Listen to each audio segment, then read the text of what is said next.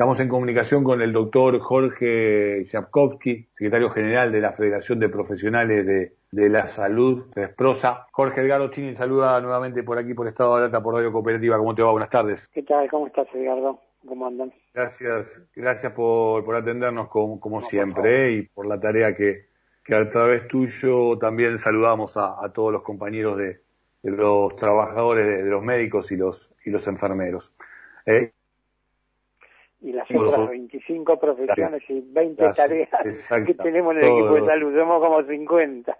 Cuando hablan de médicos y enfermeras, ¿sabes cómo se enojan el resto, no? no, por eso, por eso. quédate tranquilo que hay balas que pican cerca, así que lo estamos viendo. Todos los días estamos reconociendo el laburo de muchos hospitales. Estuvimos allí en el Tornú. hicimos incluso Es un defecto a veces del lenguaje. Nosotros preferimos hablar de equipo de salud y hablar de que el neurocirujano más brillante se le muere el paciente si el personal que limpia limpia mal y no hace asepsia y se infecta. Entonces ahí es tan importante el personal de limpieza como el neurocirujano. Y, y con esa concepción trabajamos como equipo de salud. Eh, por eso cuando dicen los médicos o los enfermeros, el equipo, el equipo. Desde ya, desde ya. Eh, y te digo que en el laburo con los pacientes he vivido de cerca, este, nada, heroico. Heroica la, la voluntad. Eh, y la puesta en valor de la, de la profesión que, que desarrollan. Tarea también igual eh, que vos, que en vos, a vos también recae en el tema de la representación gremial, ¿no? Porque aún en medio de este colapso sanitario, como podríamos llamarlo, bueno, están este, poniendo en foco y en superficie los derechos. Eh, recién hablaba, yo mencionaba que ojalá nos quede eh, una, después incluso como, como recordatorio que fue el Día del Trabajador, nos quede también esta, esta cuestión de reconocimiento a todos los trabajadores esenciales en las condiciones de empleo y en el poder adquisitivo. En parte de esa lucha se encuentran ustedes, ¿no? Sí, es así, porque el año pasado perdimos promedio en el sector estatal casi el 7% de, de salario real del conjunto de los trabajadores.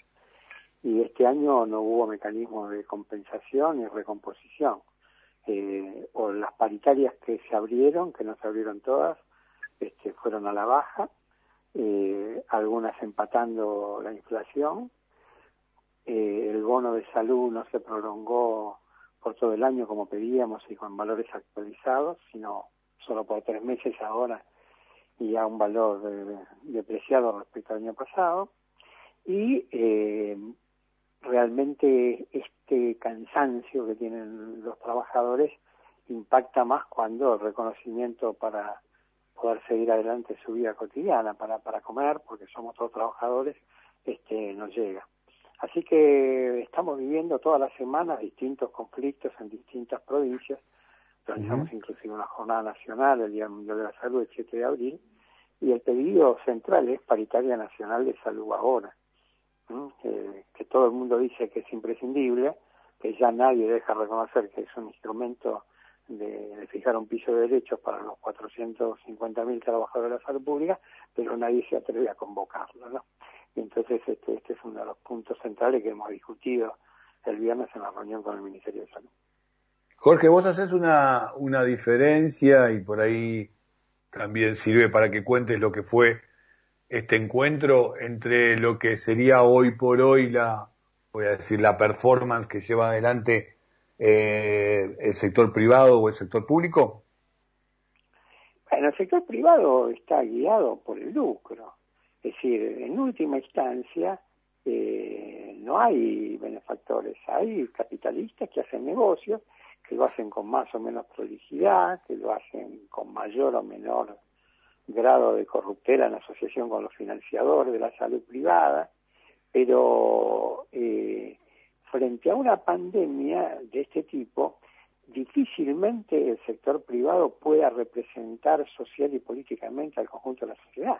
Esa es una función indelegable del Estado y de quien ha puesto el Estado al frente de la Administración de los Servicios de Salud pero contradictoriamente estamos viendo como gran vocero de la salud pública al jefe de la salud privada, que es Claudio Velocopit, que está apareciendo en los medios hablando en nombre de todos.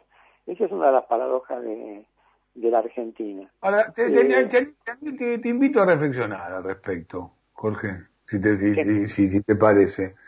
Porque eh, coincido con lo que decís, ¿eh? y en buena hora y suma, y suma, eh, y muchísimo, y muchísimo.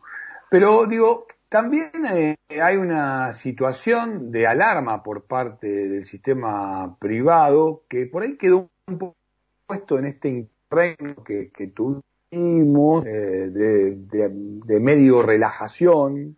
Este, es que no, la relajación nunca existió. Por eso digo, entre comillas, no, no, pero déjame, déjame terminar la idea, digo, porque eh, digo, estos sectores de, del sector privado eh, también están como necesitados de, no ser desbordados por el tema del COVID para atender otro tipo de patologías, ¿no es cierto? Que, que Pero eso le pasa al sector privado y al público.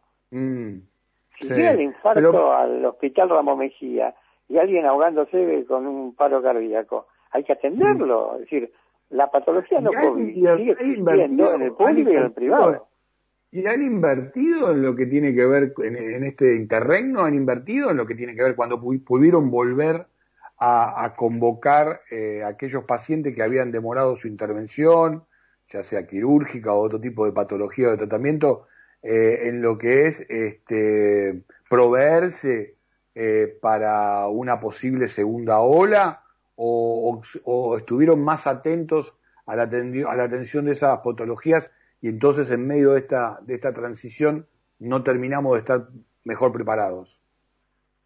A ver, si eso ocurrió en el sector privado, la responsabilidad del Estado, porque el que regula eh, la cantidad de camas, la disponibilidad de camas libres que debe haber, eh, el ritmo de la atención de las patologías, desde el punto de vista del poder de policía sanitaria, no es la Cámara de Empresarios Privados de Medicina, es el Ministerio de Salud de la Nación y los ministerios de las provincias. Entonces, si hubo un exceso de recuperación de las patologías atrasadas, es porque el Ministerio de Salud miró para otro lado y dejó que se llenaran las camas de gente que necesitaba operarse la hernia, la cadera, este, el, el tumor, la vesícula, eso puede ocurrir y de hecho, como hay una cantidad de pacientes que venían siendo pisados, entre comillas, los turnos durante el COVID, cuando eso se liberó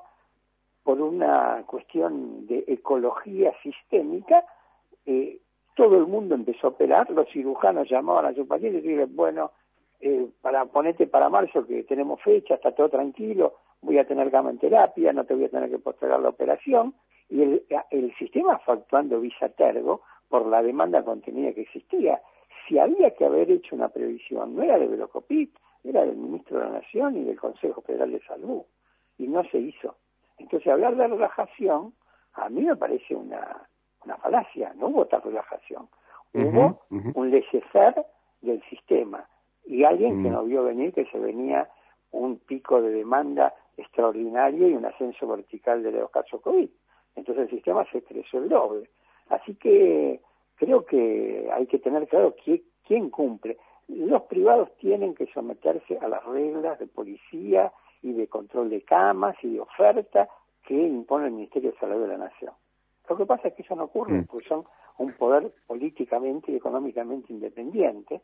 Este, claro, claro. Pasa, pasa con los medicamentos también, ¿no? Digo, los medicamentos con los laboratorios, los precios que aumentan, incluso los medicamentos que se utilizan en, terapia intensiva para atender incluso el COVID han, han aumentado 700%, unos valores impresionantes. Y no, y no ha habido ni ley de abastecimiento, ni control de precios, ni intervención directa sobre los laboratorios, ni la exportación, ni la importación, y se dejó librado a la buena suerte del mercado que se consiga no. ¿Y qué está pasando? Que no tenemos oxígeno suficiente y que no tenemos suficientes sedantes para los pacientes en terapia, cuando ya lo sabíamos, porque la faltante empezó entre abril y mayo del año pasado, la faltante de medicamentos para diabetes, tuvimos picos muy importantes de faltante. Entonces, creo que lo que hay que ver es que el Ministerio de Salud de la Nación tiene que ser dotado política y económicamente de una capacidad de intervención en el complejo mercado de la salud que hoy no tiene. ¿Por qué? Porque hace muchos años que está degradado, porque no hubo política de salud pública hace muchos gobiernos y de repente cuando necesitas que entre un atleta a jugar la final de la, eh, la Champions League tenés al tercer este, suplente de Sacachispa que juega de, este, de suplente y es un aficionado. Entonces, eso es lo que nos pasó con el Ministerio de Salud. No está, no estaba, no está suficientemente de hecho, de hecho había bajado para poder intervenir. Había bajado el rol de, de secretaría durante el gobierno anterior. Eh, igual te digo, si nos está escuchando algún hincha de Chacachipa, nos debe sentir muy muy halagado con tu con tu con tu metáfora. yo soy yo soy Olboy, sí, yo sé que, que, que Olboy no estaba para jugar la final de la Champions. eh, te hago una última consulta, porque vos hiciste incluso una referencia casi te diría histórica. Eh, nosotros venimos conversando, eh, entre otros interlocutores, contigo desde el inicio de esta de toda esta situación eh, y quisiera, no te pido futurismo, te pido simplemente un diagnóstico, incluso como profesional de la salud, eh, en lo que estás viendo, en lo que estás sintiendo, en lo que estás compartiendo con tus compañeros de, trabajo eh, y lo que crees que puede ocurrir en un corto y mediano plazo. Mucho más no me extiendo. Ya, yo creo que vamos a tener eh, idas y vueltas todo el invierno aperturas, cierres, caídas, valles, picos, que hay que estar preparado eh, y verdaderamente no relajarse durante esta etapa. Creo que tenemos que trabajar muy fuerte en eh, concientización de la sociedad sobre las medidas mínimas. Creo que hay que hacer una reeducación. Vemos muchos sectores, muchos jóvenes este, que no creen que el COVID sea algo tan importante y que no cumplen con las medidas de aislamiento, no hacer reuniones sociales. Hay que trabajar muy fuerte en eso, con convencimiento y también con energía. A, mí, a mí si me para en la, en la puerta de mi casa este, un policía de la ciudad, yo vivo en, en Palermo, y me dice no está usando el barbijo correctamente, yo le voy a decir gracias y me lo pongo bien.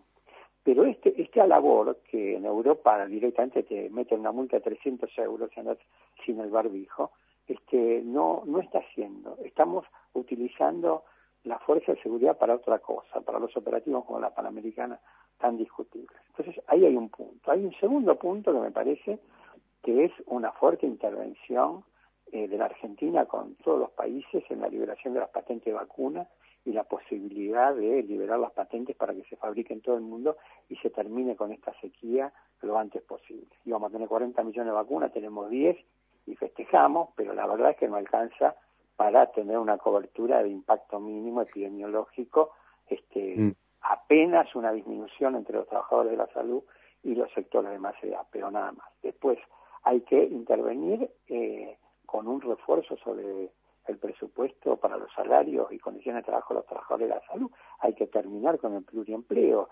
Tenemos que tener gente que gane bien con un solo trabajo y nos lleve el virus de un sanatorio, de un hospital a otro, como nos pasa con un montón de trabajadores. Y eso es el dinero que tiene que poner este el Estado. Yo creo que eh, con esos tres ejes y con la posibilidad de desarrollar la producción nacional de vacunas y de intervenir en el mercado mundial con todos los que piden la liberación de patentes, uno puede tener este, una cierta esperanza en el mediano plazo de que vamos a poder dominar la pandemia. Pero bueno, la fuerza del mercado... Algunas medidas que planteas son de por ahí este, mayor voluntad política interna, otras, digo, en lo que tiene que ver con la pelea en el orden incluso global, los grandes estados incluso, ¿no? Grandes en el sentido de su capacidad de PBI, entre otras cosas, también sufren este, el tema de la falta de, de llegada de, por supuesto que menos que los países este, periféricos. Estados Unidos, metió 200 millones de vacunados, pero porque este, intervino directamente utilizando los poderes del gran capital y porque es sede del gran capital de Big Pharma, lo mismo que la Unión Europea. Obviamente, ahora, eh, si vos liberás las patentes para que todas las transferencias de tecnología de producción y de envasado se puedan hacer en laboratorios periféricos, vos podrías triplicar la producción de vacunas, sin duda, sin duda, la Organización Mundial de la Salud, este, y eh, llegar a los 2.000, 3.000 millones de vacunados en todo el mundo. Este, si pasa eso, vamos a vamos a terminar este, coincidiendo en que hemos aprendido, ¿no? Pero bueno, no sé, ojalá, ojalá que, que suceda algo de eso, que, que empiece a ocurrir algo. Hay que pelear, hay que pelear. Jorge, gracias por esta comunicación. ¿eh? por favor, gracias a ustedes. Eh, chao, chao. Jorge Zapkowski, secretario general de la Federación de Profesionales de la Salud de la República Argentina, pasó por aquí por esta Barata por la radio cooperativa.